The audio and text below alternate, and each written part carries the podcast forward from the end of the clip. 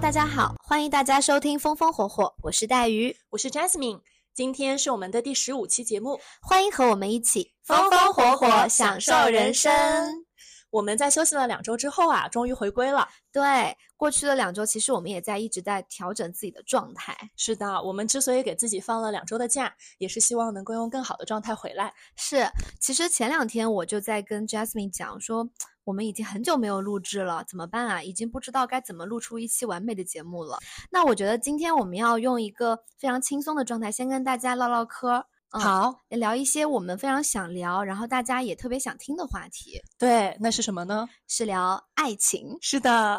嗯，我们现在不是已经有四个听友群了嘛？对。然后我们的群里面呼声最高的话题就是，大家都特别希望带鱼这位恋爱小天才能够跟大家聊一聊自己的爱情观。其实都是血和泪的教训，没有什么恋爱小天才之说。应该是去年啊，黛玉在去年的七月份看了一部剧，叫做《How I Met Your Mother》，呃，它的中文叫做《老爸老妈浪漫史》，对，也被网友亲切的称为叫《寻妈记》。是的，嗯，我大概是在四五年前也看过这部剧，然后当时看完之后就特别喜欢，所以我就想说，趁着黛玉今年也刚看完，我们就聊一聊这部剧。对我们就是趁着热乎的，然后对这部剧的一些观点有非常非常多的感受想分享，所以呢，今天我们就来聊一下啊这部剧的剧情，我们有非常多的印象深刻的一些点，以及里面提到的一些爱情观。其实我最早的时候在大学的时候我就听到过这部剧，但那个时候你记不记得我们俩都非常沉迷于《老友记》。对，因为《老友记》是我们俩最喜欢的美剧，没有之一。对，嗯，所以那个时候我非常沉迷于《老友记》，我就没办法在同一时间又开启另一部剧，我就一直放着没看。然后一直到四五年前，我在纽约上学的时候，我又大力的被一个朋友推荐了这部剧，他说真的超级超级好看，呃，就是让我别看结局。对这个结局真的是很多人要给编剧寄刀片的那一种。对，咱们放到最后聊一聊，可以给呃还没看过剧的朋友们剧透。是的，我们今天其实在聊这部剧的时候，也在思考怎么样可以让大家听的没有负担，主要就是不想给大家剧透，所以后面到要剧透的环节，我们会给大家提示一下。是的，嗯，如果想要看剧的朋友的话，可以看完了剧之后再来听我们这期节目。嗯，是的，嗯，那我其实去年的话是一不小心就点开了这部剧，然后我就觉得一下子就停不下来，一不小心就看了九季。其实这部剧呢，它其实不只是讲到了爱情，它还讲到了非常非常多呃关于人生的一些哲学。嗯，我们今天其实除了聊爱情之外，也可以再顺带聊一聊我们的一些想法。好，那你要不要先给我们的听众朋友们介绍一下这部剧？好呀，呃，《How I Met Your Mother》就是《老爸老妈浪漫史》，它其实是一部情景喜剧，也就是我们知道的叫 Situation Comedy。那它是在二零零五年的时候由 CBS 电视网发行的啊这样的一部剧。这部剧好像也是在《老友记》完结之后一年开始播出的。是的，《老友记》是零四年完结的，然后零五年这部剧就播出了，所以很多人都会把这部剧跟《老友记》进行对比。是的，也有很多人把它称为《老友记》的接班人。是，但事实上我们是还是会发现他们有非常多的不同的点。嗯嗯，那在这部剧播放的期间，其实它是从零五年一直到一四年播放，然后一共有九季。那它的第一幕其实是一个倒叙的方式来展开的，就是一个叫做 Ted 的一个中年老人，一个男 中年老爸爸，嗯，在二零三零年的时候，对着镜头前的一对儿女说：“来，我给你们讲讲我是如何遇到你们老妈的。”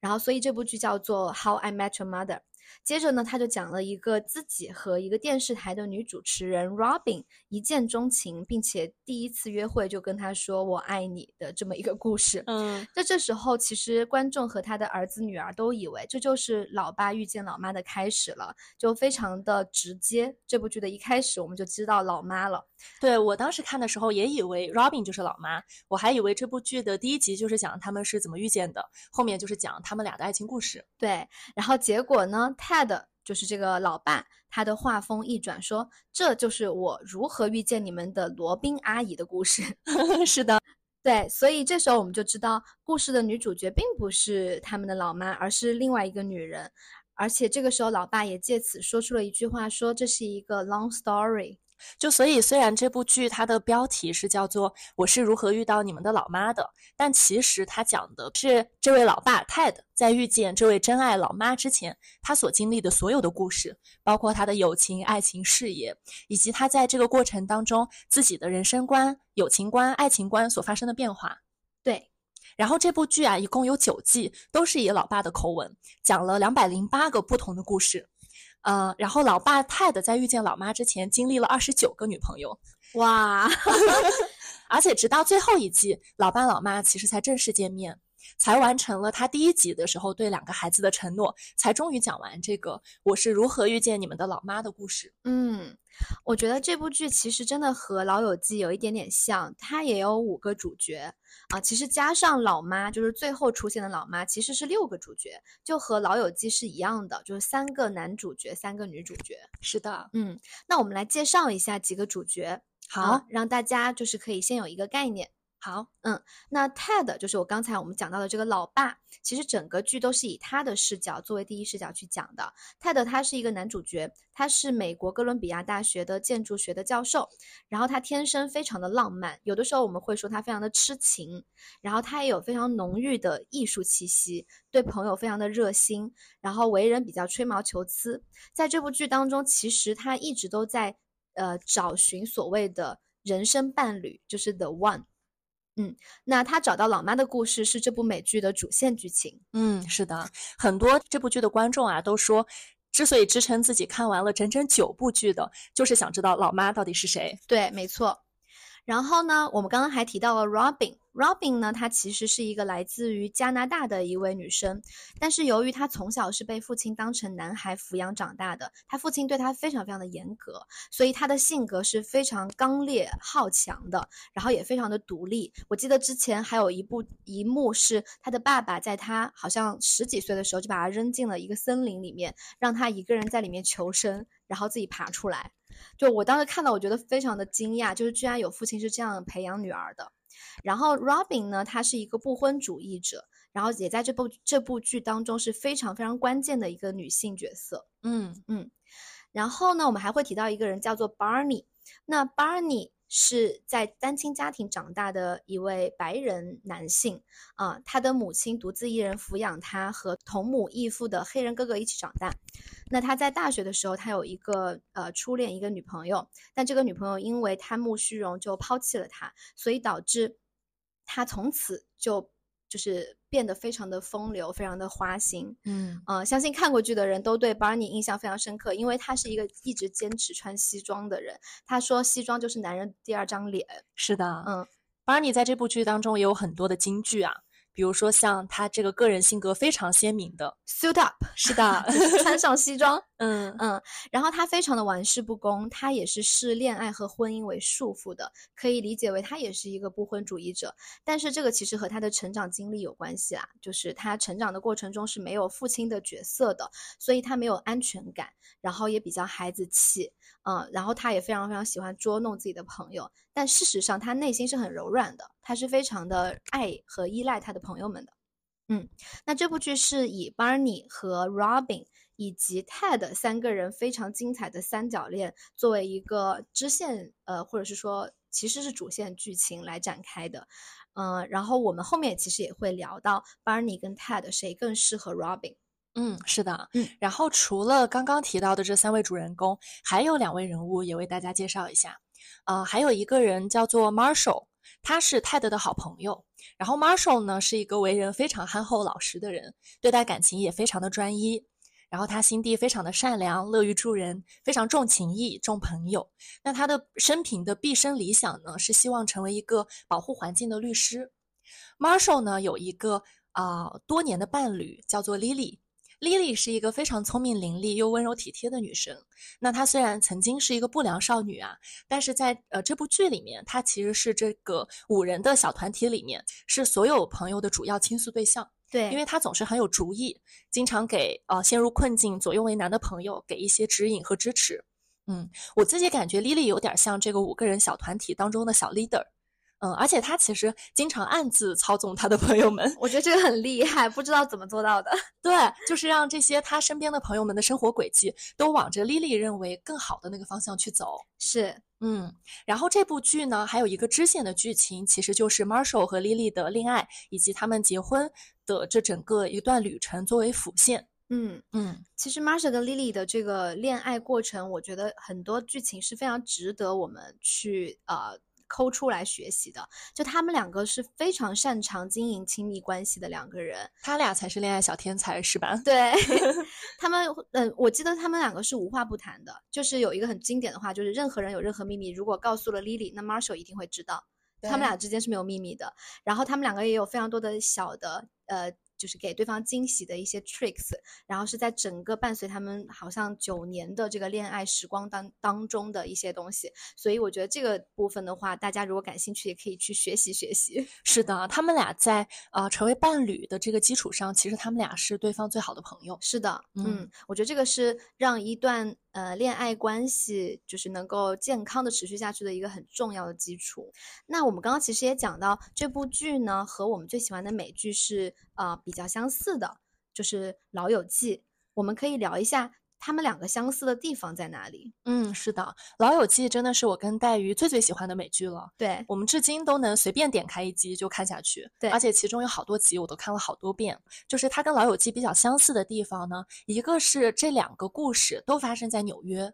都是几个非常亲密无间的好朋友之间，呃，所发生的友情和爱情之间的这样的小故事，然后都是情景喜剧，以及一些剧情都有比较相似的地方。比如说在这两个故事里面，《老友记》和老爸老妈浪漫史都有好朋友之间的三角恋，嗯嗯，这个后面我们也会跟大家讲。好，对，那不同的地方呢，就是其实我会发现，就是老爸老妈浪漫史的这个。故事发生的时候，主角的这个年纪年龄是其实是比老友记要稍微大一点点的。他可能是在接近三十岁的时候，也也就是可能更接近我们现在这个生活状态。所以说，呃，老爸老妈浪漫史当中的主人翁，他们有的时候提到的一些想法和他们的观念，我觉得是比较贴近现实当中我们这个年龄真正会讨论的事情的。可能相对来说，老友记会比较年轻一点，还处在一个。无忧无虑的，没有什么经济或者生活压力的状态下去探索世界的一个状态。对我也觉得，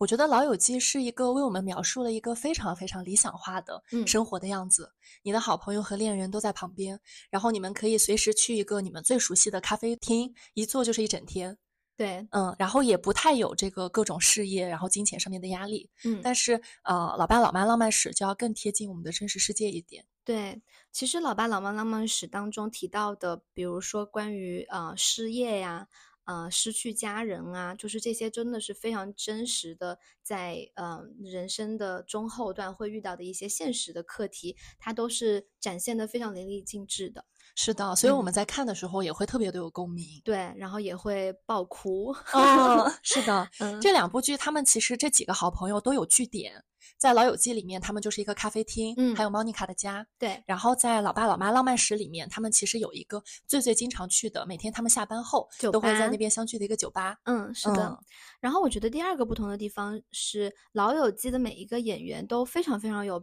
舞台的表现力，因为他当时拍摄的时候其实是那个现场拍摄。有现场观众在呃那个场地当中给出非常及时的那个反应的，所以这个对于舞台的表现力和每个演员的演技都是有很高很高的要求的。是的，嗯，那《How I Met Your Mother》其实它不是用这样的现场拍摄和剪辑的方式，它是有很多的闪回的这样的一些拍摄手法，所以它没有办法做到现场拍摄。是的，其实它的剪辑是很出彩的，嗯，非常出彩。然后它的剧本其实也可以看得出来，就是啊，编剧很多很用心的地方。嗯，是的，嗯我听说好像《How I Met Your Mother》它是在拍完剪辑完了之后，然后他再放映给观众看，然后去录他们的这个笑声。笑声，对，嗯。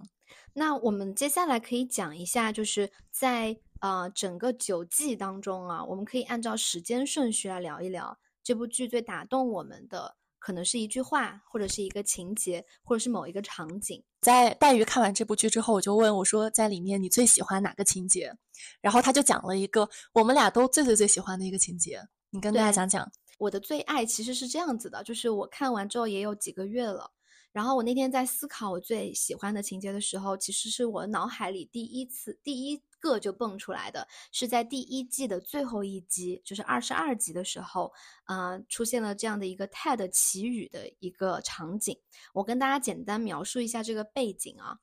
嗯，就是在第一季的时候，刚刚我们讲到了，Ted 其实是对这个 Robin 是一见钟情的，很快的爱上了他，而且在约会的第一天的晚上就告诉他说 I love you。然后 Robin 呢，他是一个不太想要一个严肃认真的啊 relationship 的一个状态，所以他就被吓到了，吓坏了可以说是，然后就导致他们两个之间这个关系就啊没有结果了。那在整个第一季的过程当中，也发生了很多的事情。然后最后一集的时候呢，Robin 他遇到了电视台的一个男主持人，然后对方就邀请他去约会。这个时候，Ted 就知道了这个消息，他就要想方设法的去阻止 Robin 和这个男主持人去外出约会。我记得他们两个的约会地点应该是在户外。是去露营，所以说如果说下暴雨的话，他们这个露营的这件事情就不可能实现了。所以他就呃想方设法，然后想了一个我真的觉得非常无厘头的一个招式，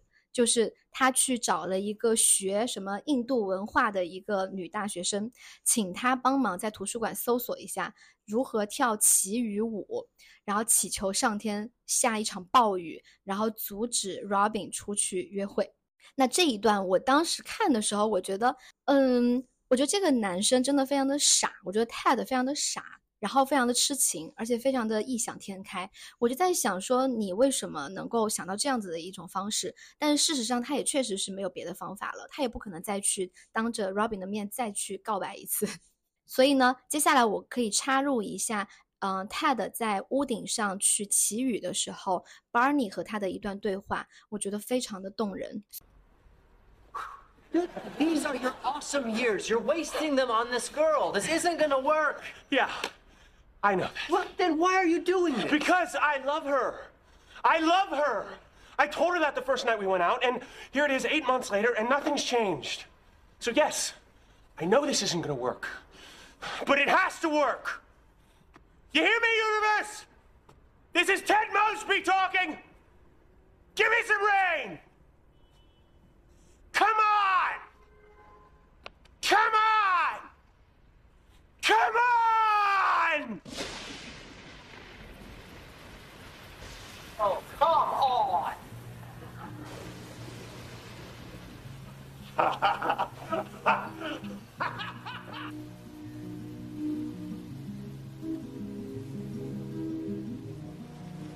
所以刚刚那段对话的话，是 Barney 跟 Ted 说。啊，说哥们儿，你就这么荒废在这个女孩的身上吗？这个世界上有万万千千的好女孩，嗯，你现在去祈雨是没有用的。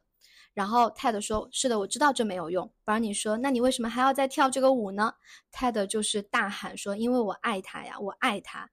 泰德说：“听到了吗？宇宙是 Ted Mosby 在说话，你给我下点雨吧。”嗯，然后这个时候电闪雷鸣，就真的下雨了，真的下了一场大雨。嗯。是的，然后在这一集的最后，其实是在暴雨当中，啊，淋着雨的 Ted 傻傻的跑到了 Robin 的家楼底下，就朝他喊。这个时候，其实 Ted 满脸都是笑容，因为只有他自己知道自己做了什么事情。而且当他发现 Robin 真的从房间的那个窗户探出头来说“你叫我干嘛”的时候，他那一瞬间知道自己的呃计谋得逞了，因为 Robin 这时候在家里，而不是出去约会。所以他大喊说：“你看，下雨了！我今天就干了这么一件事儿。”就这一集，我的印象真的太深了，我印象也超级深，这也是我超级喜欢的一集。嗯，而且我记得在最后，Ted 就喊 Robin 下楼，他说：“你下来。”他说：“我已经让天下雨了，然后现在你必须要下来。”然后 Robin 就说：“为什么我要下来？”Ted 就说：“因为我让这个天下雨了，现在该你了，该你下楼了。”然后 Robin 就。Robin 当时跟他的狗一起从那个窗户上探出头去看 Ted 嘛，是。然后 Robin 听到了这些之后，他自己可能也不知道到底发生了什么事情，对，他就准备穿上衣服下楼。是的，然后结果他一打开门，发现泰德站在门口，泰德对上楼了。是，其实我觉得这一段，你你有没有印象？就是我们以前看过的一句话，就是在一段关系当中，我已经朝前走了九十九步了，你只需要再往前迈一步，我们两个就可以在一起。对，然后泰德就是走了九十九点九步的那个人。对，然后 Robin 只需要开门。对对，我对这集的印象也超级超级深，因为如果看过这一集的话，你们一定会记得泰德在祈雨的时候那个笨拙的动作。其实那个跳雨那个舞就是 rain dance 是很傻的，很傻。而且他根本自己都不知道这个东西能不能有用。嗯，对，但是他就是很傻、很执着的做了这件事情，嗯，没有想到真的下雨了。对，真的是用真诚打动了这个宇宙，然后宇宙为他下了一场雨。就是我觉得整部剧啊，我最喜欢的那个主角就是 Ted。我发现我非常喜欢这种很 pure，就是很单纯、很纯粹，然后做任何事情都百分之百的去付出真心的这样的一个人。我不喜欢套路，我觉得这个角色是最打动我的。嗯，是的，嗯那其实可以顺着讲我最喜欢的第二个剧情，因为我们顺着时间讲的话，就是第二个剧情其实是在第三季的第十三集的时候，这一集我也非常的喜欢，是呃 Ted 啊，刚刚我们已经讲了他有二十九个女朋友，对吧？这时候我们又讲到了他的另外一个女朋友了，Ted 呢，他呃和 Stella 有一个两分钟的约会，这个两分钟是在整个这一集当中最经典的两分钟。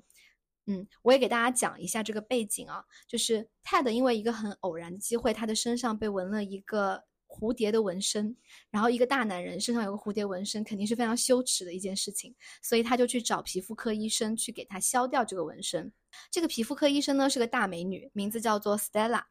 然后这个 Stella 她的背景是，她是一个 Stella 是一个单亲妈妈，她有一个女儿，然后她的工作也非常的忙碌，所以她其实几乎是不可能有时间去约会的。而且她因为对自己的前男友也很有惦念，所以呢，她也没有呃跟任何人敞开过，所以她一直都在一个很忙碌的做一个女医生。然后泰德呢就非常非常喜欢她，他就想说，我这个消掉这个纹身有十个疗程，我一定要在这十个疗程之内让 Stella 发现我的魅力，然后让我把她追到手。然后 Stella 一直都对他是非常的拒绝的，一直都会用各种各样的理由告诉他说，要么就说我是有女儿的，我不适合跟你谈恋爱；要么就说我是啊、就是没空，我每天只有两分钟的时间吃饭，而且我的饭都是在自己的办公室里面吃一个三明治。然后所以呢，Ted 就安排了一个非常的让他惊讶和惊喜的一个两分钟约会。这个当时的那个画面是这样子的，就是他邀请 Stella 去约会，然后 Stella 走出他那个皮肤科的那个办公室，走出来之后就有一辆出租车出现了泰德就邀请 Stella 上了出租车，然后告诉司机说我要到哪里哪里，然后结果其实开了两步就到了那个终点。两个人下车之后，是一个已经摆好了的餐厅，上面已经有服务员在里面 serving，给大家上了主菜和甜品。吃完之后，他又上了出租车，往前开了两步，去看了一部电影。这部电影就是最后看完之后，两个人还吃了爆米花。然后完了之后呢，两个人就说我们走走路兜兜风，去喝一个下午茶。然后再往前走走，就是一个已经摆好了的咖啡和甜品。然后就是在这两分钟当中，他们两个就是有一个非常快速的啊、又非常浪漫、非常经典的一段约会。我觉得这个部分让我也感到就是我的 DNA 动了的感觉，因为我是一个非常非常喜欢浪漫的这种叙事的一个人。然后这一段会让我觉得泰德是一个极其浪漫的人。嗯，我对这一段印象也非常深刻。其实我觉得，那他其实是在告诉 Stella，用这两分钟告诉他，如果你跟我在一起之后，我们的约会会是什么样的。嗯所以他就很精心的设计了这两分钟，对然后打动了 Stella。对，就是如果你和我在一起，我会给你很多很多这样的两分钟。我真的觉得泰德非常的讨喜，然后他也很会。哦，嗯而且这里面很感动我的一个点是，他没有因为因为 Stella 拒绝了他很多次，嗯，但是他就是没有放弃，就是我必须要再试一次。如果这两分钟约会还不行的话，可能他才会放弃。对，嗯，他就是非常执着，然后而且我觉得他非常 resilient，就是 他很难被打倒，就是被被拒绝很多次，他都不会相信，除非他真的相信这件事情是啊、他已经不想再做了，他不 work，是的他，才会放弃。是的，我觉得他也很理解 Stella 为什么是一个关着的状态。嗯，就像你刚说的，因为他自己对前夫可能还没有完全的完全断掉，对，嗯，然后他自己工作又很忙，还有女儿要照顾，他肯定也会担心，那下一个人会对他的女儿好吗？我觉得泰的他就是很理解可能这个女生会有的种种的顾虑，对，所以他也想方设法，怎么样才能够让她敞开心扉，能够打开他。是的，虽然其实后面我们先不剧透，但是后面其实 Stella 做了很多不好的事情，但是我觉得就因为这个两分钟约会，让我一直对于他们两个人这一段故事都有一个非常好的一个记忆。嗯，如果问我啊，就是哪一个场景、哪一个情节特别特别的打动我，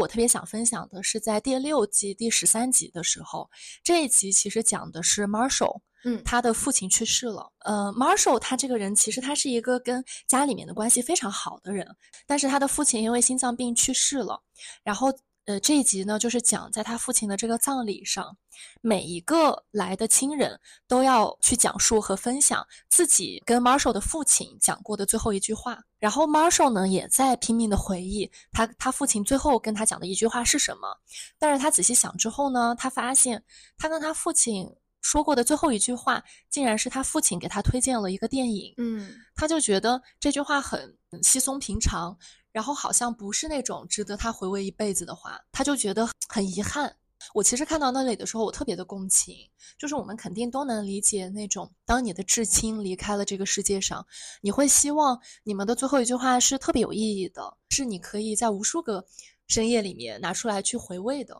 嗯，是。然后 Marshall 就在非常遗憾的这个过程当中，在参加这个葬礼。但是他在这个葬礼结束之后，他打开手机，其实他发现了一条他的父亲留给他的语音信箱的留言。然后当时他就很激动，但是他又有点纠结，他就是想听这个留言，可是他又有点不敢听。因为他就是担心，他不知道这个最后留言是什么，嗯，他又会有点担心，说万一这个留言不是他想象中的那句话呢？嗯嗯，他就不敢听。这个时候，他的其他的这四位朋友都出来陪他，他们都在鼓励他听这条留言。Marshall 呢，就最后终于按下了收听键，结果呢，他就发现这个留言呢，在前几分钟都是空的，就是这条留言没有声音，可能有一些呃稀稀碎碎的小的声音，他就听出来了。这条留言啊，是他的父亲把手机放在口袋里面的时候误拨出来了，误拨给了他。所以前几分钟呢，都是那个手机跟口袋摩擦的声音。Marshall 当时就非常非常的难过，他没有想到最后的一个语音留言没有声音，而且是一个误拨的电话，他就当时非常非常的悲伤。呃，我记得那个画面里面，当时他就对着天空，对着上天喊说。为什么要这样对我？然后谢谢你给我最后的这个语音留言，什么都没有。就在他很悲痛，然后他面前他的几位四位朋友也非常非常悲痛的时候，这个手机里面的语音留言响了，然后出现了他父亲的声音。他的父亲呢就跟他说：“Marshall，looks like I've been calling you for almost five minutes. How's my pocket sound? Oh, sorry about that, buddy. Um.” Anyway, your mom and I had such a great time seeing you. I love you.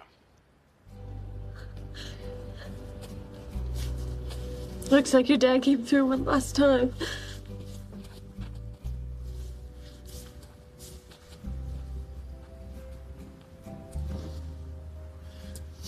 I love you.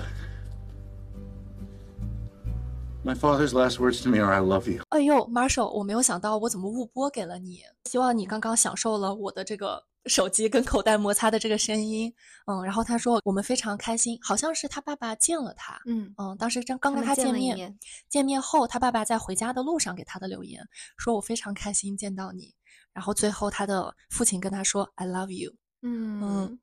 然后 Marshall 就终于终于等到了这一句。他值得回味一辈子的话了，就是我爱你。对，我觉得这个地方，我当时看的时候真是泪流满面。我也是，嗯，就是光是想到，呃，都有一点点动容。其实就是，嗯，但但说实话，我觉得，嗯，这个情绪的渲染也做得特别的好。但是我想说，就如果我能够跟 Marshall 对话的话，我真的很想告诉他说，就算最后一句话没有任何意义，也不能够。把你们过去的所有的这些爱呀、美好的回忆给抹掉。是的，嗯，我很喜欢这一集，这一集应该是第六季的第十三集。嗯，然后我还我岔开讲一下，就是在这一集的，就是处理的这个表演的手段上面，我觉得也有一个拍摄非常精妙的地方，就是他埋了彩蛋，就在这一集的最初的地方，我们就从观众的角度，我们会看到。呃，经常会在各种道具当中出现倒计时，这个倒计时是从五十开始的，然后过几分钟可能又会出现四十九、四十八、四十七。其实你在看这一集的第一秒的时候，你就会意识到，好像是会有一个很重大的事情会发生。在倒计时，对你，你会跟着你的那个心是很紧的，你跟着很紧张的想知道，但是又有点害怕知道最后会发生什么。我当时的感觉就是，我觉得不会有好事情发生。我不知道你有没有这种感觉？嗯，我就觉得肯定会有大事发生。对，但我真的没有想到是 Marshall 的父亲去世了。对，而且他父亲父父亲去世是心脏病，所以是很突然的。对，所以这个是他的拍摄手法，我觉得特别的精妙的地方。然后，其实从剧情上面来讲，这一集呢，嗯，因为是专门讲到了，应该也是这部剧首次讲到了跟父亲的这种关系的一个剧情，嗯。然后在大家最后一起听到了 Marshall 的爸爸对他讲了 "I love you" 之后，那一呃四个人大家都一起不约而同的去找，想说要找自己的父亲打一个电话问候一下。然后 Barney 这时候他也打电话给了他的母亲，说我决定要去见一下我自己的生父了。哦，是的，因为巴尔尼之前一直拒绝见自己的父亲，嗯，因为他觉得父亲抛弃了他嘛，从小到大是没有父亲的角色存在的。那这一集也是推动了这个剧情发展的一集，嗯，巴尔尼意识到自己是需要去啊走出这一步了，去面对很多他以前拒绝和逃避的问题，然后在后面也会看到很多巴尔尼跟自己的父亲之间发生的一些很温情的。也很搞笑的故事，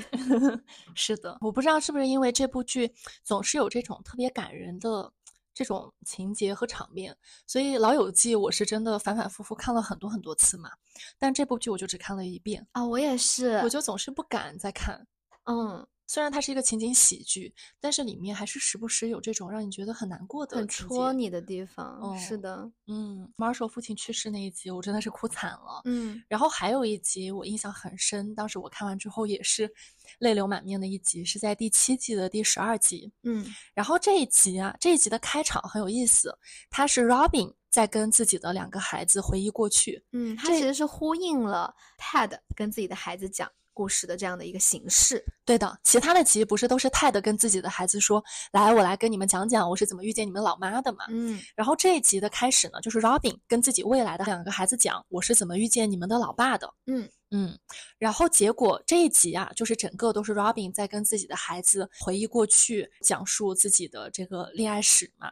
我在看这一集的时候，我还在想说，Robin 居然结婚了。对他不是不结婚吗？对，然后还生了两个孩子。对我，我当时就很疑惑，我说这个剧情到底又要埋什么那个悬念？嗯嗯，我当时也是，就抱着这种你的心里面还是揪着，然后很好奇到底发生了什么。结果在这一集的最后，就有一个很戏剧性的大反转。就是，就观众看到这里就会发现，这一切只是 Robin 的一个想象和幻觉。嗯，是 Robin 自己在一个圣诞夜，然后自己坐在一个公园很冰冷的长椅上，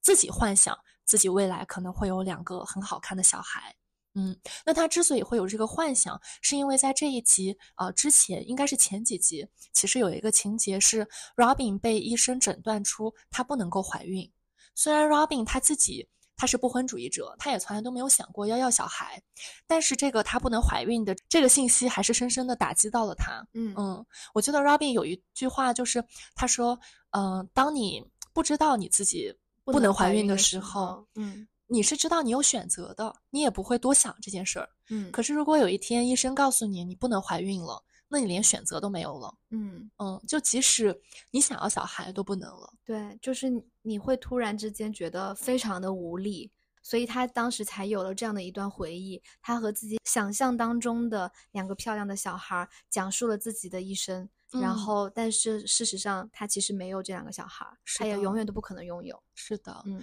而且，Robin 因为她不能怀孕，导致她当时的男朋友是一个心理医生，叫 Kevin，跟她取消了婚约。嗯嗯。所以，其实 Robin 那段时间她是非常 down 的，他整个人的状态都很不好。在他自己独自度过这个圣诞夜，在公园的长椅上幻想自己未来有两个小孩儿，最后很垂头丧气的走回到家的时候，结果他打开家门，发现。泰德在家里，而且泰德把他的房间整个装饰的非常非常的漂亮，嗯嗯，用灯光，然后等等装饰了整个屋子。因为泰德这个时候其实泰德跟 Robin 他们俩的关系就是好朋友的关系，所以泰德在知道 Robin 不能生孩子之后，他就想要为 Robin 加油打气。然后在这一集的最后，泰德跟他的孩子说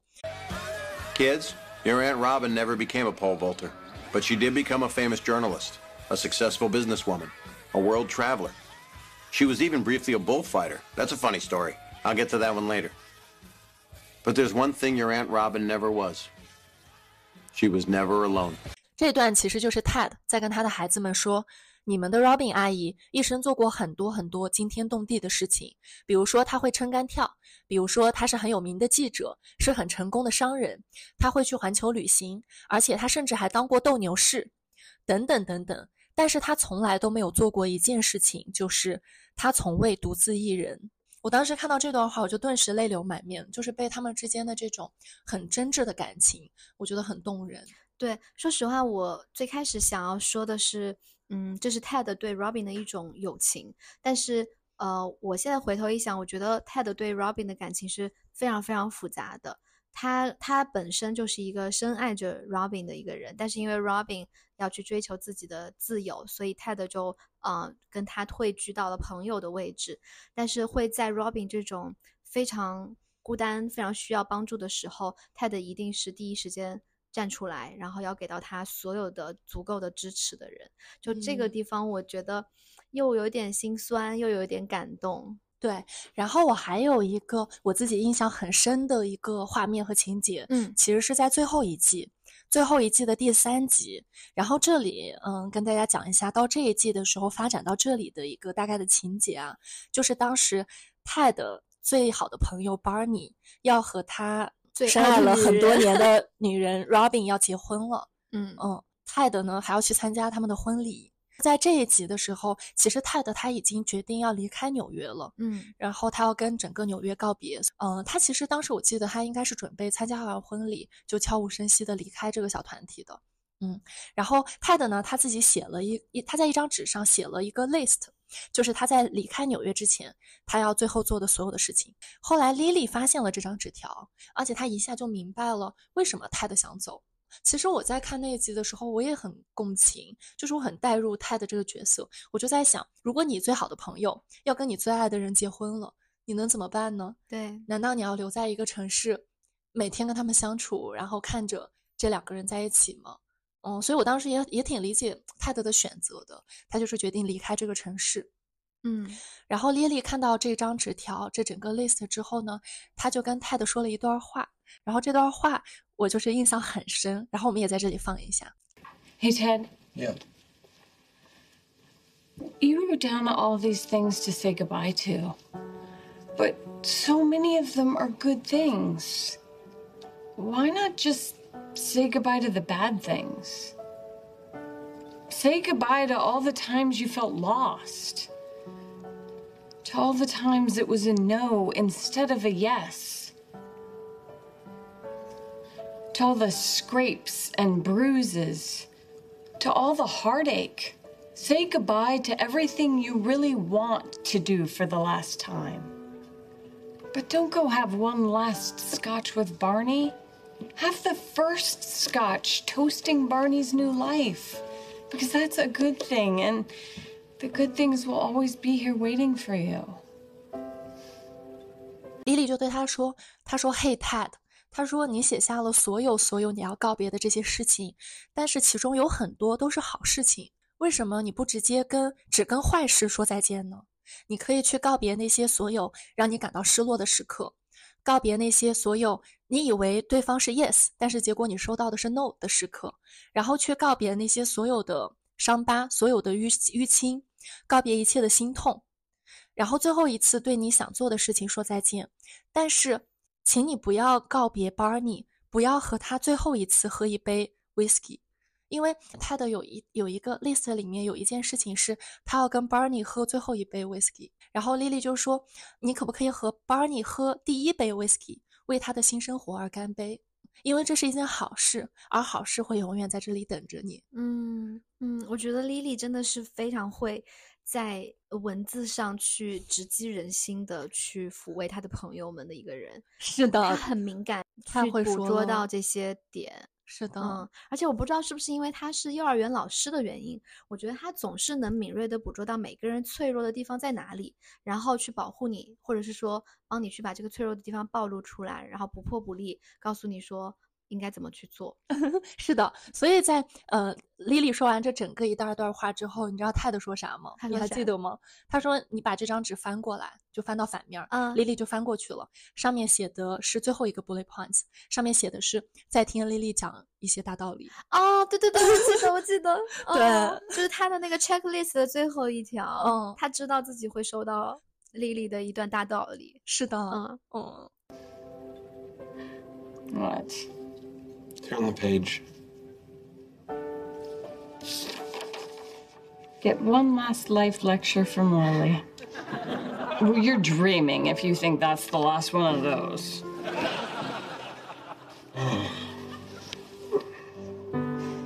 我当时看到那儿，反正也是有点泪目。嗯，我真的好感动于他们的这个友情啊，就是经历的所有的事情，大家真的是有很多很多这种让人很闪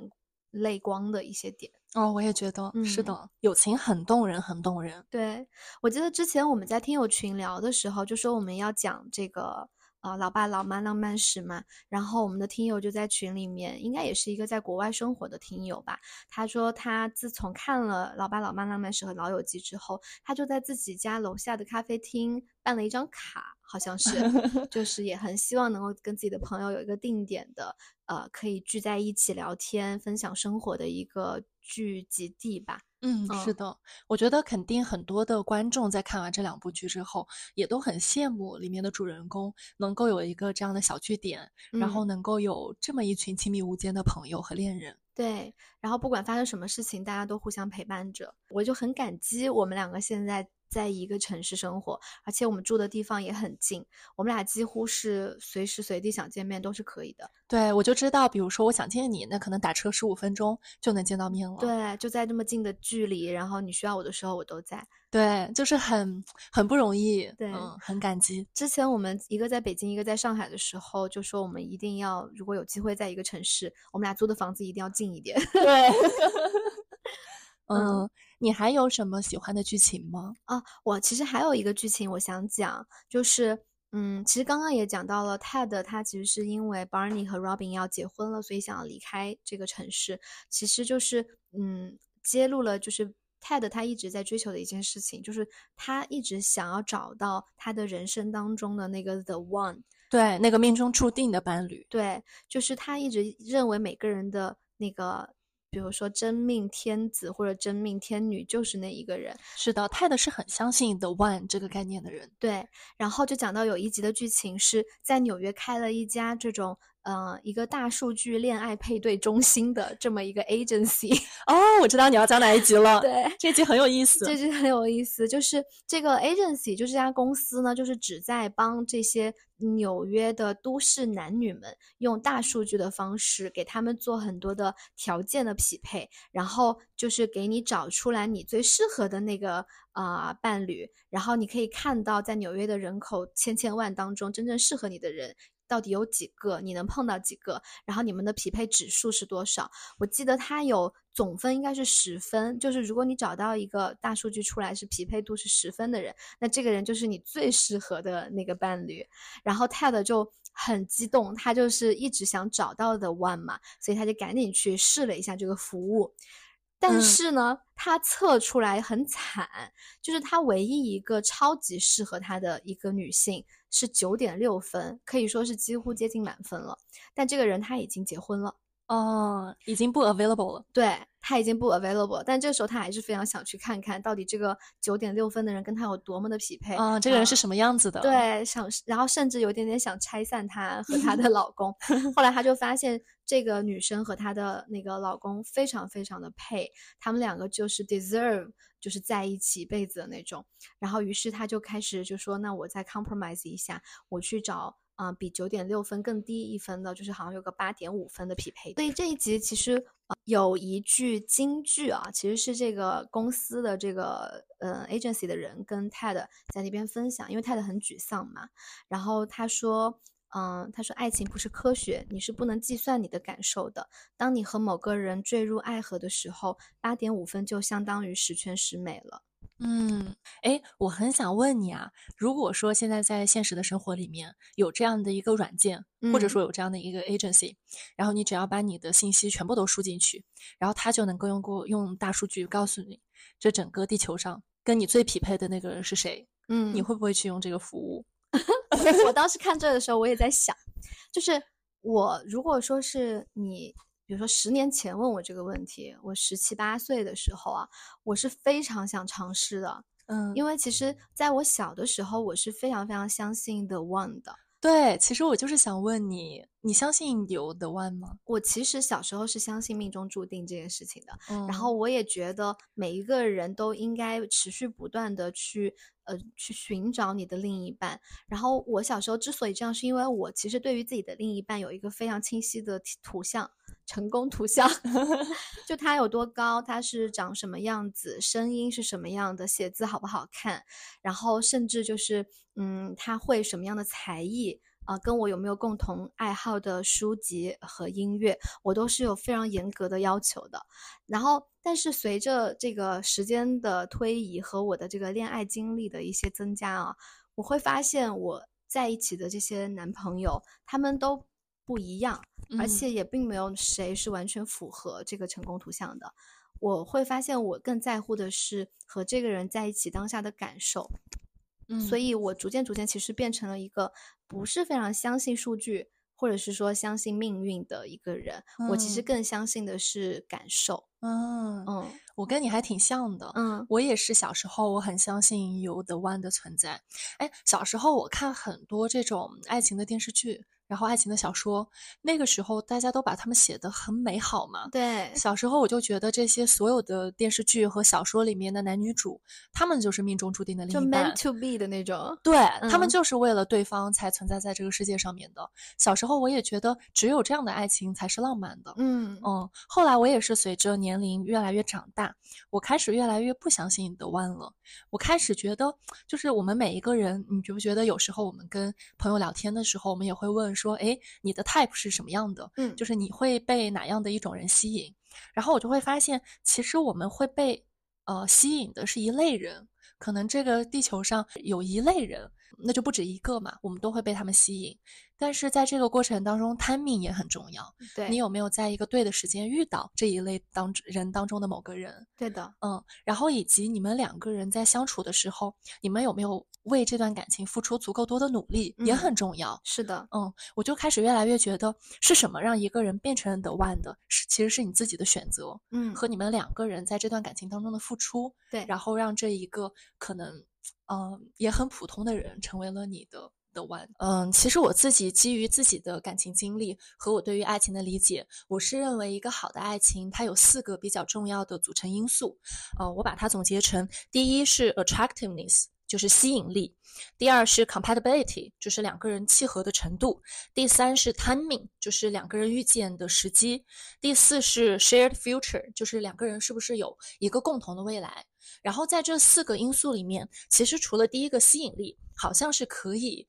呃天生注定的感觉，另外三个因素都是需要两个人的选择和 commitment，需要两个人的努力和付出才能够去实现的，才能够去达到一个好的爱情的状态。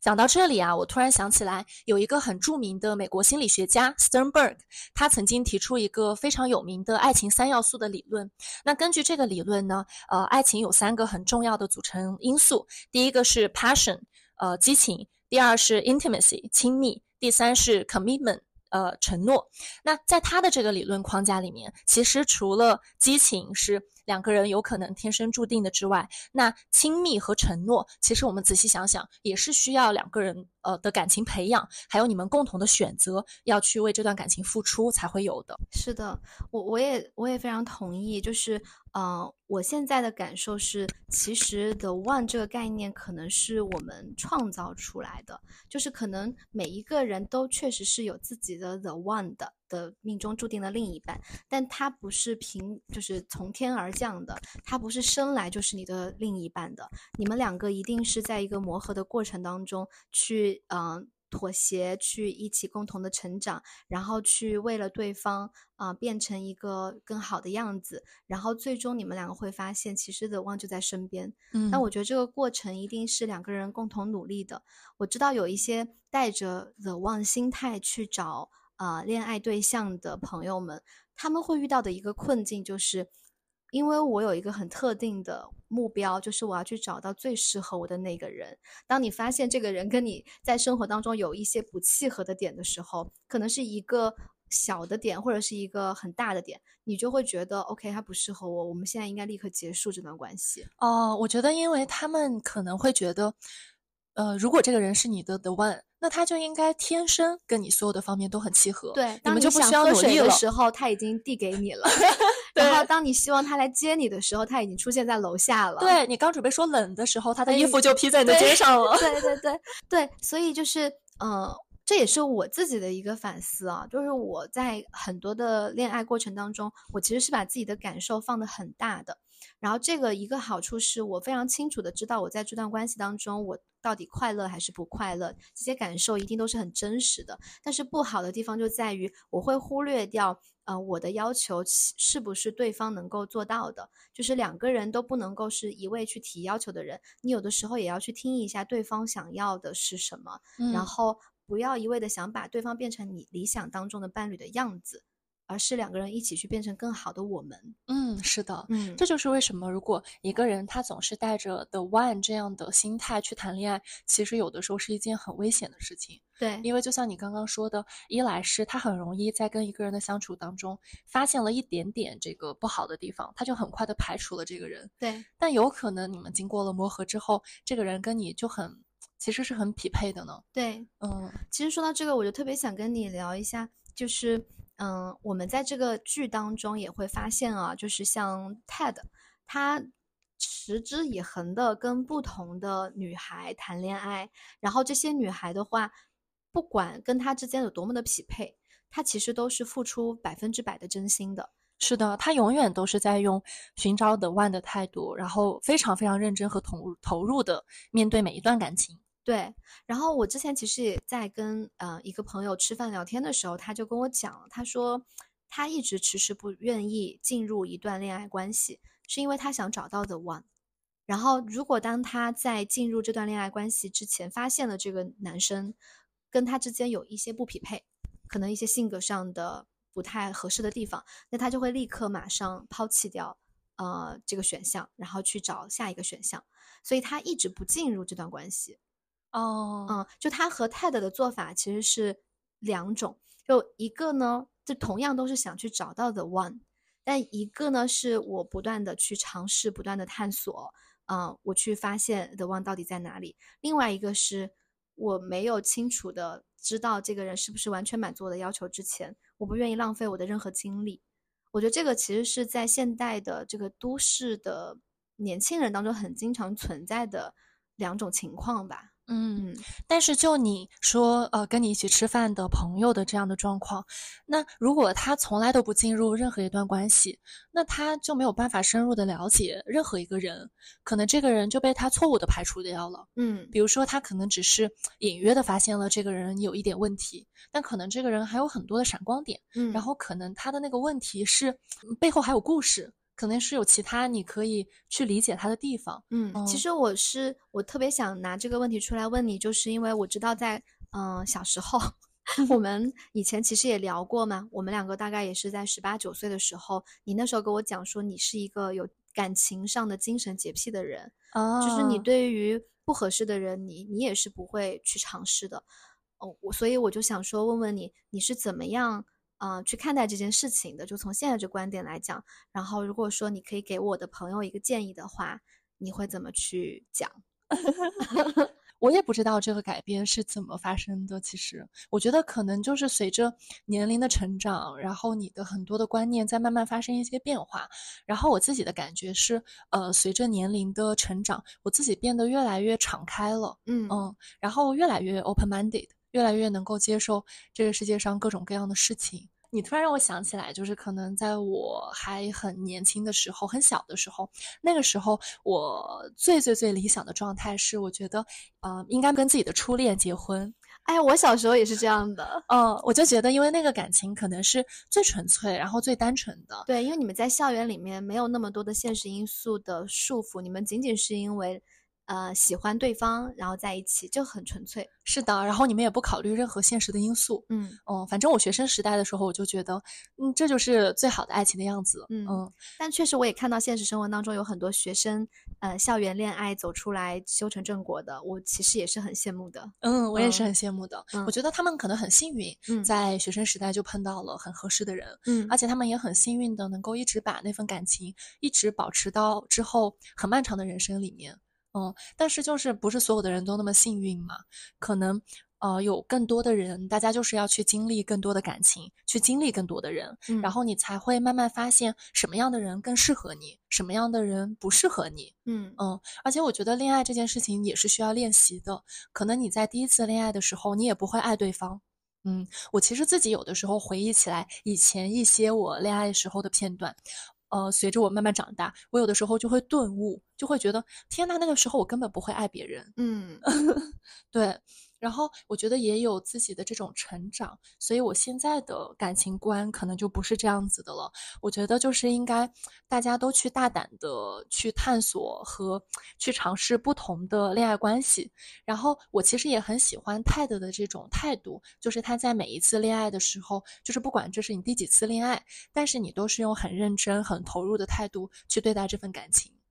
所以回到你刚刚问我的问题来说，我不觉得是随着我年龄的成长，我的感情洁癖消失了。呃，我其实是觉得，在我的年纪还很小的时候，我对爱的理解是很单一的。我觉得这个世界上最美好的爱情就是那一种，嗯，可能就是从学生时代一直到今后的人生，你都是跟这个人在一起。但是随着你年龄的增长，你也遇见不同的人，有了更多的经历，会发现这个世界上爱的形式、爱的样子是有很多很多种的，每一种都可以很美好、很真挚。所以我觉得是，呃，我自己的状态更打开了，然后有一个更开放的心态去面对爱情这件事情。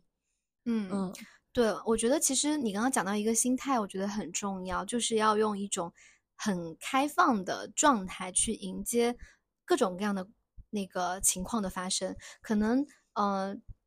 我觉得可不可以这么理解，就是我们在恋爱的时候，先不要给自己设定一个特别特定的目标。就是我觉得恋爱本身是一个非常非常美好的事情，我鼓励所有的人大胆的去恋爱，就是因为在恋爱的过程当中，当我们不要有太特别的目的性的时候，你会发现啊、这些发生的经历，然后这些发生在你心里当中，就是当你爱上一个人的时候，你的心里有很多的蝴蝶在飞，然后当你的情绪因为对方的一些行为而有一些啊、波动的时候，其实这些都是非常美妙的人类情感会出现的一些结果。我特别鼓励大家，就是不要把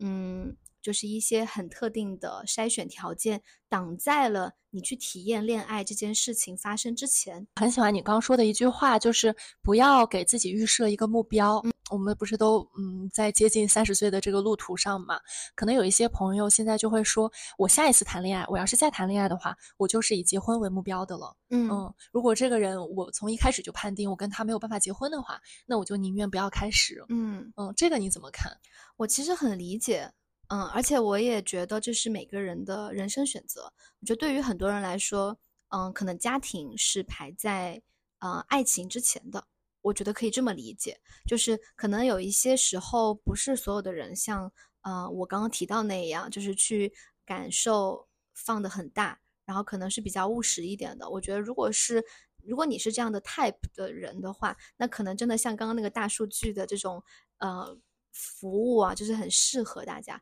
然后我自己身边其实也有一个朋友，就真实的例子，他是真的很想要结婚和生小孩，因为他很想要一个呃孩子，所以呢，他就用呃 dating app，然后非常快速的，就是筛选和匹配上了一个真的很合适的。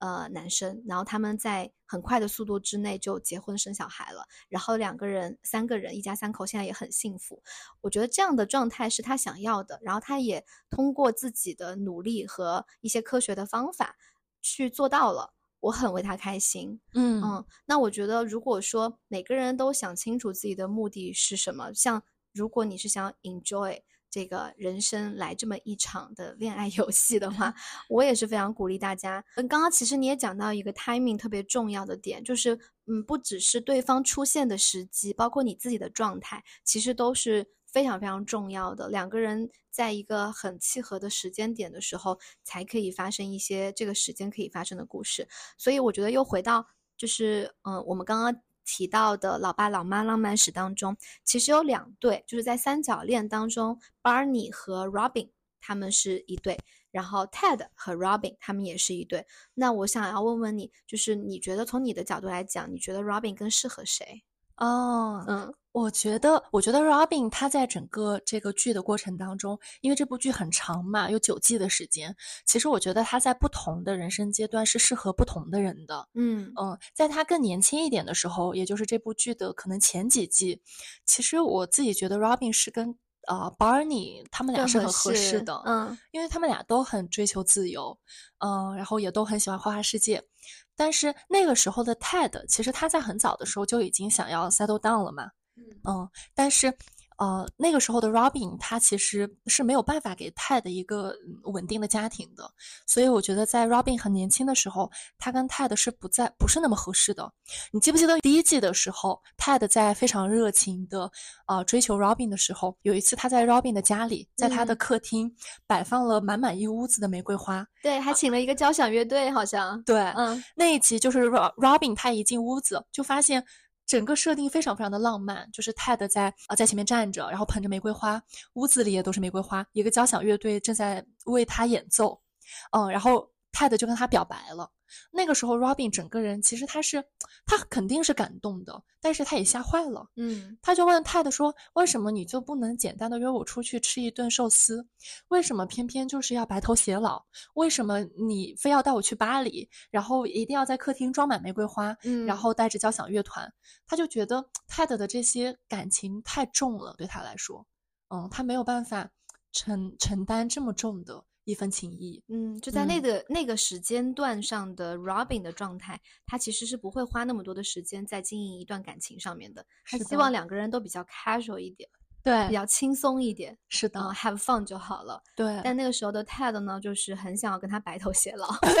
对，但是我觉得在呃这部剧的最后一季，就是在他们的这个人生的后半段。啊，其实 Robin 跟 Ted 是很合适的，嗯，因为那个时候 Ted 已经有过一个家庭了，然后 Robin 可能自己也有一点点想要 settle down 了，那这个时候他们俩就变得更合适了，嗯嗯，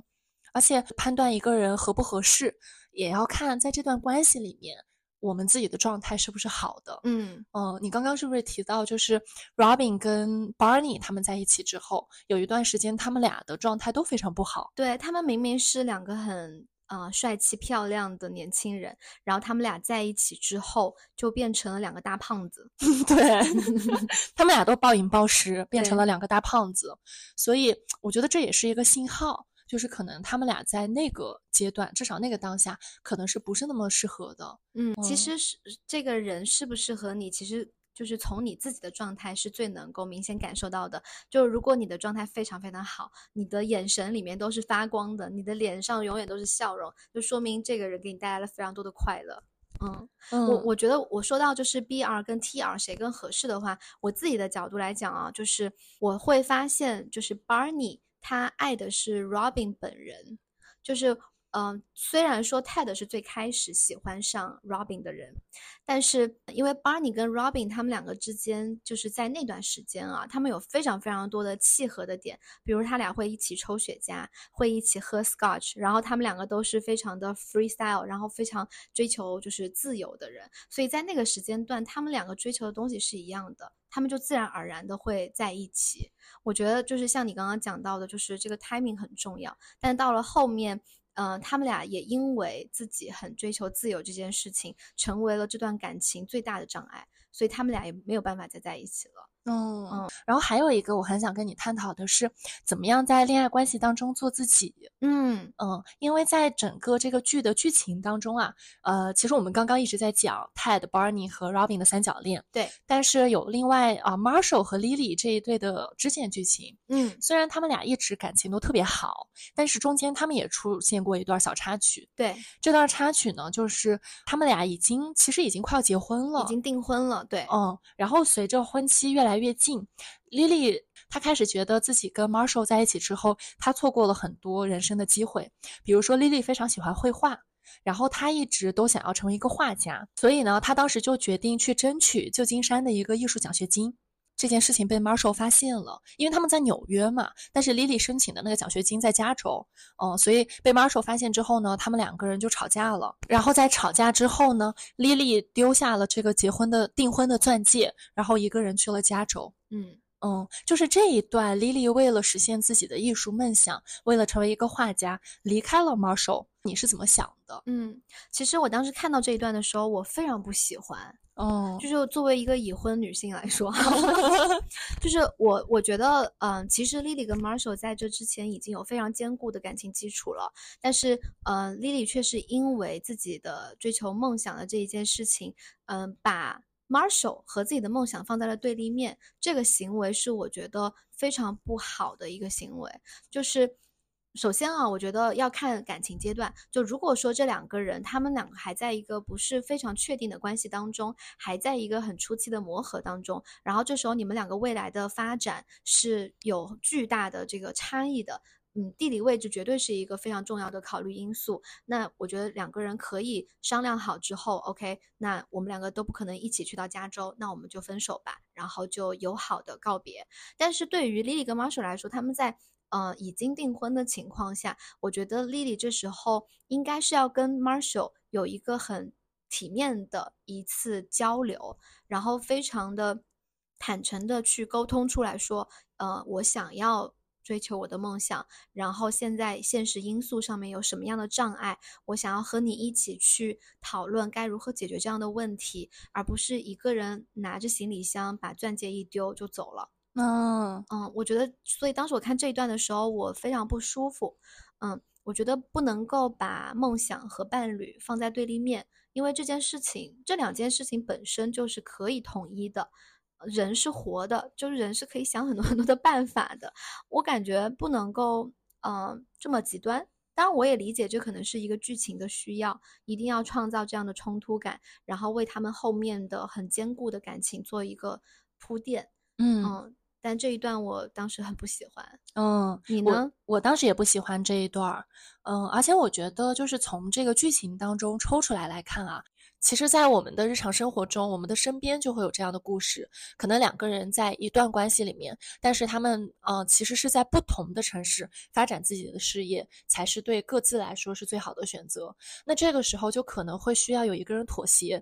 比如说，两个人在一开始就 align 好各自的优先级。可能有的人他是把感情排在自己优先级的最前面，那可能他就会在事业上面愿意去做一些妥协和牺牲。而另一个人可能会在呃，会把事业排在更前面。那么，如果他们想要长久的走下去的话，那把感情排在前面的这个人，可能他需要注意的地方就是不要有太多的牺牲感，不要觉得只有自己一个人在这段关系当中在付出。那把事业排在前面的这个人，也不要一直把对方的付出都当做是理所当然的。我觉得就是结合刚刚你讲的，就是呃每个人都有不同的 priority 在感情当中，然后以及我说到的，就是不要把啊、呃对方和很多的现实的矛盾就是做一个对立面。我觉得这两件事情的前提都是两个人一定要有非常充分的沟通。我觉得在嗯、呃亲密关系当中，尤其是很多时候你太熟悉或者是太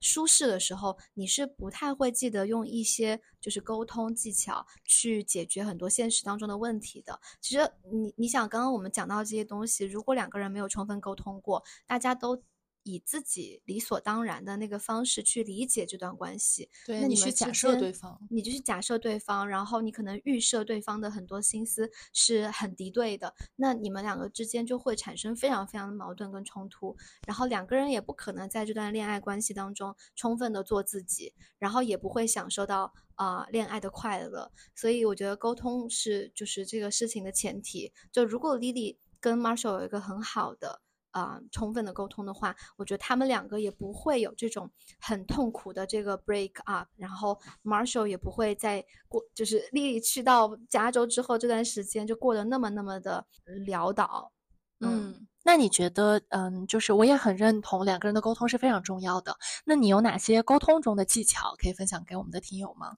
哎，我说实话，我没什么技巧，但是我可以分享一下那个石哥对我的一些技巧啊。好，对，就是我之前其实问过他这个问题，因为我发现他这个人非常的会呃让我按照他的方式去做事情，不是坏的那一面啊，是说一些好的点。就是，然后我就问他，我说你是到底是怎么做到的？就是让我那么心甘情愿的，比如说，其实我有很多坏习惯。嗯、我不太喜欢，比如说打扫卫生啊、收拾家务啊什么的。但现在我会比较主动的啊、抽出时间来，就是再忙再累，我也会去嗯做一些家里的家务，因为大部分家务都是石哥做的。然后他就跟我讲，他说其实可能我没有意识到，但是他用的是一个叫做呃无条件积极关注的一件事情，就大概意思就是呃他不会抱怨，就是。嗯，他不会说，哎，你今天为什么又没有叠被子？或者是说，你今天为什么出门的时候不顺手带一下垃圾去楼下？他不会这样讲话，他会在我叠了被子之后说，哇，今天被子怎么那么整齐？肯定是有一个就是很勤快的那个田螺姑娘，然后把家里打扫的干干净净的。哇，石哥真的是语言的艺术。就是他他说这个东西的原理在心理学里面啊，就是呃，就有点像巴甫洛夫的狗。就是当呃，就是当你那个用一种非常持续的刺激去针对某一个行为的时候，那这个对这个被刺激的这个对象，他就会持续不断的去做这个相应的事情，所以他其实用类似的手段。就是告诉我，就是比如说鼓励我啊、或者是夸奖我这种方式，让我觉得做家务这个事情不不是那么的难受，呃，而是一个值得被夸，然后让我嗯生活变得很美好的一件事情。哎嗯，我记得之前某一期里面，某一期播客里面，我们俩也聊到，对你在里面就讲哦，当时是我说，就是有的时候你想要一个人做这件事儿，你就在他做了这件事儿之后使劲儿夸他，对他就会越做越好。对，我就想起来，你也很会这个技巧。我吗？对你当时跟我说，你不是很想要石哥洗碗吗？哦，对对对对对，石哥 要是洗了碗的话，你就可劲儿夸他，说哟，今天这碗怎么洗的这么锃亮？是的，是的。哎，你这么一说，我才反应过来，原来我们都在用技巧对待对方，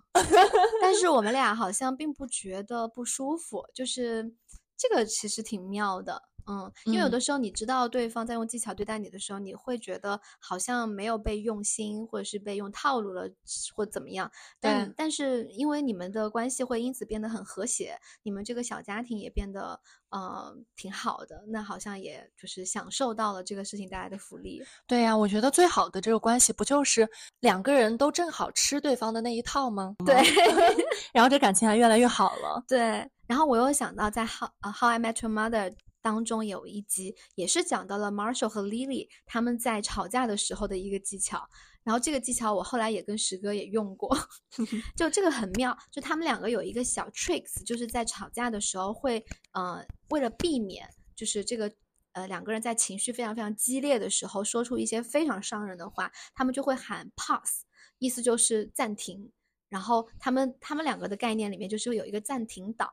然后两个人如果任何一个人在吵架的任何时候喊出了暂停岛之后，两个人都必须立刻马上停止，然后就可以恢复正常，该吃饭吃饭，该干嘛干嘛，然后让双方冷静下来之后，然后再呃情绪冷静下来的前提下，再进行刚才的那个吵架的讨论，就是 on pause。嗯哼，是的，是的，我那一集好像是在第一季。我印象也很深，而且他们俩就是很好笑，就是前一秒两个人还在气势汹汹的吵架，可能眼都红了，这个时候就是像你刚说的，他们就感觉自己马上就要说出来那句伤害对方的话的时候，他们就会紧急喊停，就是 pass。两个人甚至是共就是同时喊的停，对，嗯，然后他们俩又马上喜笑颜开，非常恩爱，对，去吃了一顿中国菜，你记不记得？我记得，然后吃中国菜吃着吃着，然后就说 on pause，然后又吵起来了，对，但他们俩就是可以随时把那个情绪先暂停下来。嗯，先收起来。就是我，我们还是回到那个，我们永远都不要忘记了，我们两个人是最亲密的爱人。对，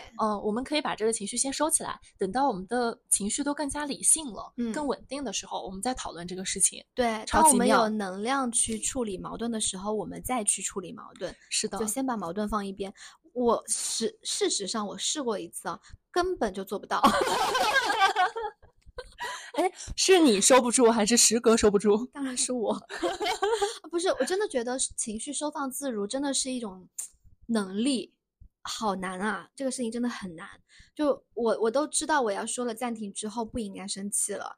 但是我就是做不到，那个情绪还没收回来那个气去，就是怼别人。哦，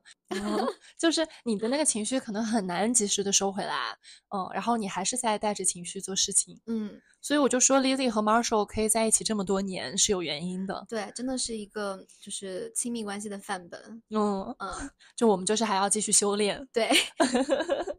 对，然后聊到这里呀，就是最后我就特别想问黛玉一个问题，嗯，就是你喜欢最后这部剧的这个结局吗？嗯，然后也提醒一下，就是听到这里啊，如果不想被最后剧透的朋友，可以看完剧。如果你们感兴趣的话，看完剧，然后回来之后再听最后这个结局。因为这部剧，呃，之所以我们还是要在这里讨论一下结局，是因为它的结局是很有争议的。嗯，包括当时很多人都想给编剧寄刀片，包括当时最大力推荐我看这部剧的纽约的朋友，也是跟我说，你就是不要看最后一集，嗯，这部剧就很完美。对，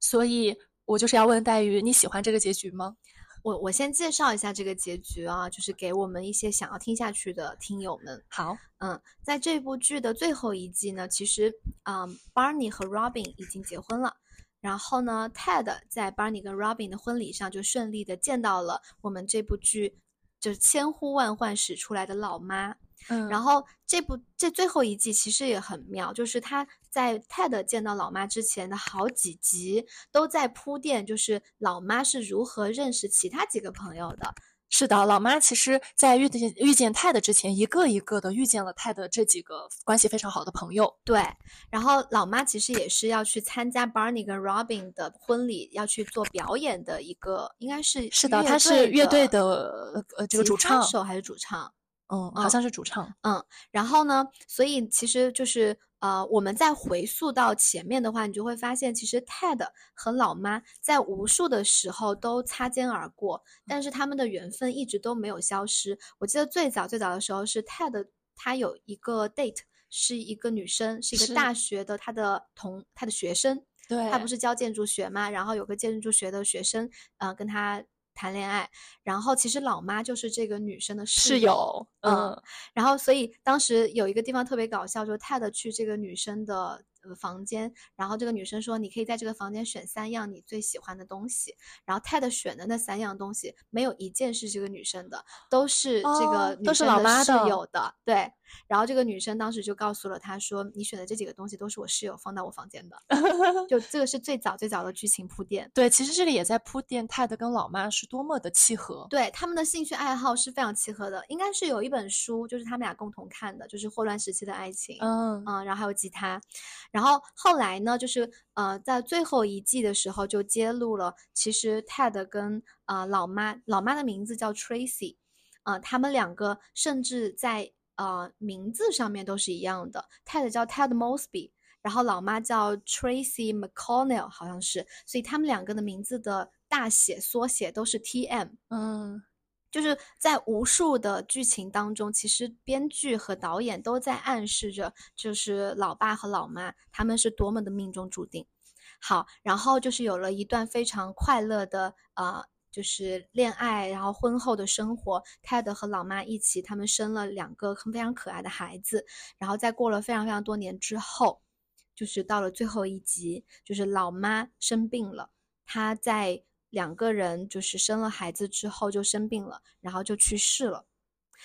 这个故事到这里的时候，我当时就。想把我的电脑拍，就是拍在那个编剧的脸上。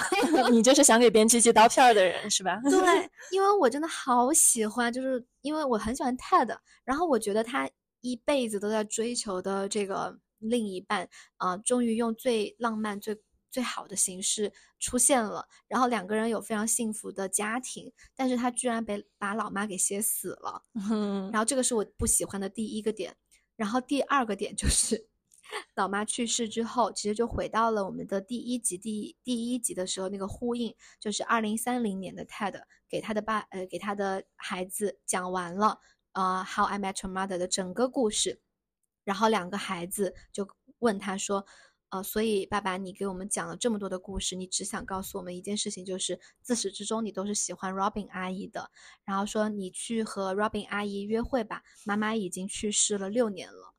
对，这时候我们才意识到，原来在最开始他的去讲所有的这些故事，他是有一个目的的，他是想要告诉他的孩子们说，嗯，我可不可以跟 Aunt Robin 去约会？他想要征求两个孩子的同意。嗯嗯，所以这个是最后的一个结局。嗯，所以你不喜欢这个结局？我非常不喜欢。对，其实我刚看第一遍的时候，我也不太喜欢这个结局。但我不喜欢的原因不是呃编剧把老妈写死了，也不是泰德又跟 Robin 在一起了。我不喜欢的就是它结束的很突然。嗯，就最后一最后一集讲了好多好多年的事儿。嗯，最后一集好像包括呃 Robin 跟 Barney 离婚，对，然后老妈后来又，离婚了，对，然后老妈死了，然后 Ted 又跟啊 Robin 又要在约会。我就觉得一切都发生的很突然，嗯嗯，然后我知道有很多很多的听友其实都很喜欢老妈，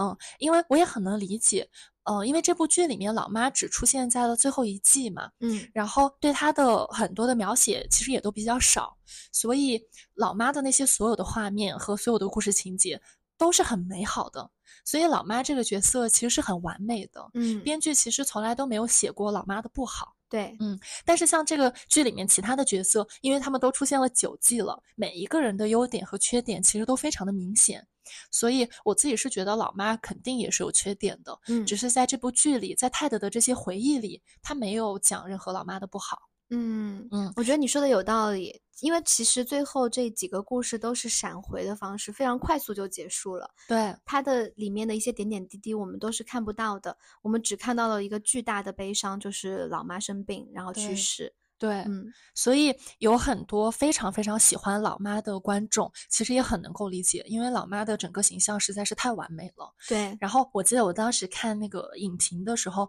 有有人就说。哦，始终皆蓝号，何故遇黄伞？对，因为呃，Ted 跟 Robin 之间的这个定情信物，或者是他们的爱情的这个象征，就是 Ted 在餐厅为 Robin 偷的这个蓝号，一个蓝色的小号。然后他跟老妈之间有很多这个爱情的这个象征，是一把黄色的伞。嗯嗯，在前八季，呃，每一次在隐喻呃 Ted 跟老妈的故事的时候，其实都在用黄伞这个象征隐喻老妈。然后我记得有一次，我跟一个朋友聊这部剧，我们就聊起来了，说最后这个结局怎么怎么样。嗯，然后呢，这个朋友他就跟我说，我觉得他就有点解答我对这个结局，呃，一直多年以来的一个疑惑。他就跟我说，他觉得，呃，没有不喜欢这部剧结局的人，可能很多时候并没有真正的看懂这部剧。然后他说，在这部剧里面，其实暗示了无数次，泰德最喜欢的书，你刚刚也提到了，他跟老妈共同最喜欢的一本书是《霍乱时期的爱情》。然后这部剧最后的结局其实也是在致敬这本小说。嗯，他是怎么致敬的呢？嗯，就是这本小说是马尔克斯的一一部长篇小说。然后呃，这个作者他其实有一部非常有名的名著是《百年孤独》，也是他写的。然后霍乱时期的爱情这部小说呢，他也讲述了一段很长的跨越半个多世纪的一个爱情故事。嗯，然后在这个故事里面也有一个三角恋，是这个小说的一个基本的框架。然后在这部小说里面有一句话，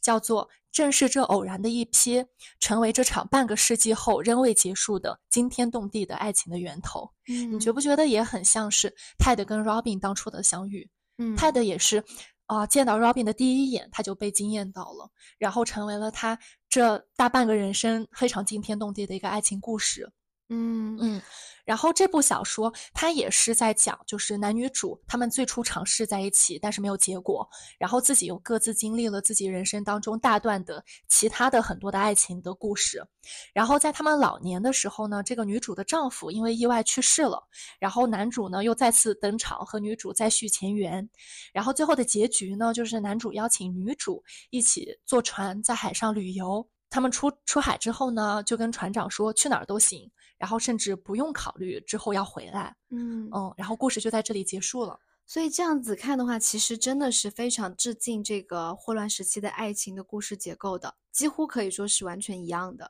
我刚刚突然就听你讲的时候，我就我就在思考，我为什么不喜欢这个结局啊？因为我是一个不喜欢 bad ending 的人。然后我觉得在这个剧的结尾，呃，虽然说可能在嗯。从泰德的角度，他还是去找到了自己的最初的那个爱，他还是去找了那 Robin，并且 Robin 还是 available 的，因为他已经离婚了。嗯，就可能这是一个好的结局。但对我来说，我觉得就是，嗯，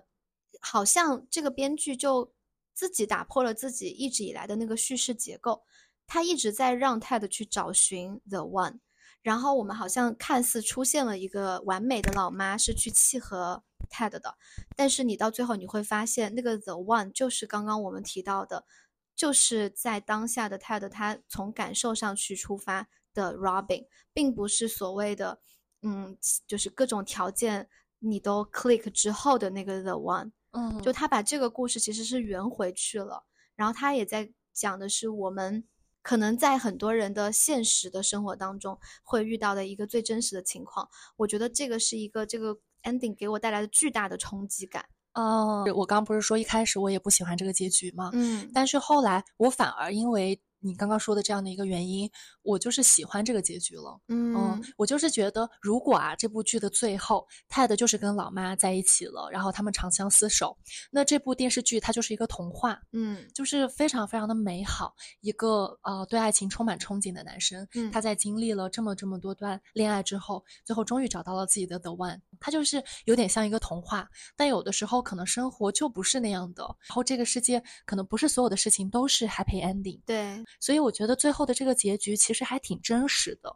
然后我觉得整部这个剧啊，就是泰德跟老妈之间的这些爱情和命中注定是真实的。然后他跟 Robin 之间的这个一开始非常非常的浪漫，然后他们之间的感情也是真的。嗯，而且就像你说的，泰德他就是一个一个浪漫主义者。嗯，即使再来一万次。嗯，我觉得他还是会，当他呃认识老妈的时候，他还是会跟老妈在一起，会去追寻这个蓝这个黄伞。然后当老妈去世之后，再来一万次，我觉得泰德还是会再拿起那个蓝色的小号，然后去邀请 Robin 再给他们的感情给一次机会。嗯嗯，就是我觉得他跟 Robin 之间的这种感情是很冲动的，很热烈的。然后他跟老妈之间的这种缘分也很细水流长，然后很难得，就是他们都是真的。嗯，只是生活不一定就是会让你的这个 人生的剧情怎么样走下去。嗯嗯，哎，我陷入了沉思，就是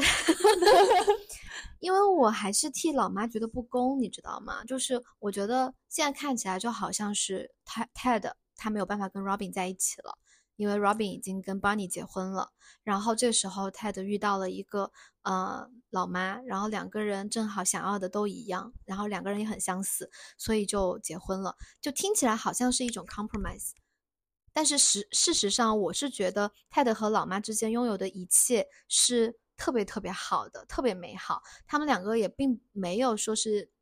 就是我觉得剧情里面塑造出来的感觉是这样的，但是事实上，我想我想要表达的是，他们两个的这个爱情就是真的，他不他没有那种什么所谓好像备胎的这种概念啊，我也不觉得，嗯嗯，然后这这就是为什么我真的觉得非常非常的难受和可惜，因为我觉得如果说老妈没有没有最后的这个 bad ending 的话，嗯，可能他们两个是，嗯，也是现实上生活当中会存在的这种白头偕老的，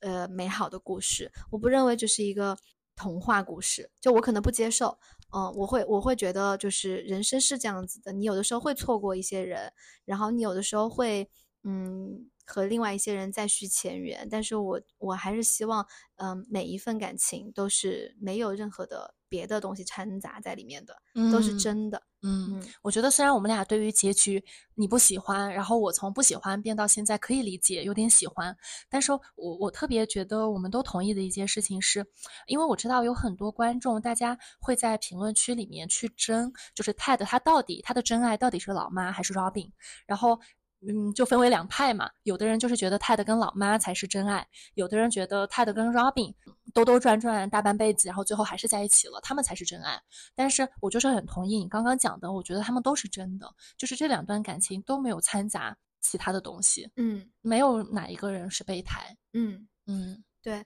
我突然又想到，就是王菲和 谢霆锋。嗯，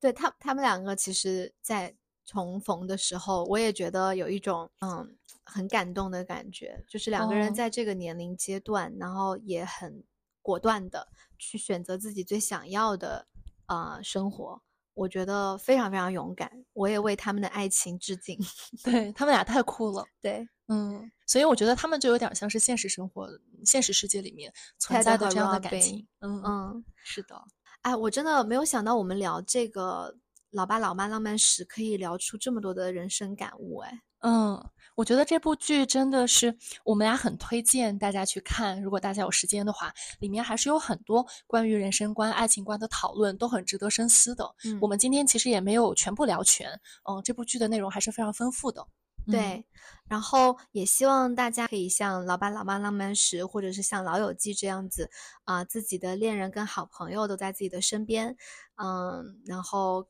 可以一起去啊，分享在生活当中的喜怒哀乐。嗯，是的，也希望我们在这些美剧里面收获的感动，也可以在真实的生活当中给我们更多的力量。是的，那我们这一期就先到这里。本档播客会在每周六晚二十四点更新，欢迎大家在小宇宙、喜马拉雅、荔枝、QQ 音乐、网易云音乐、Apple Podcast、Spotify 和微信公众号以及豆瓣等平台订阅和收听。是的，我们下期再见，下期再见，拜拜。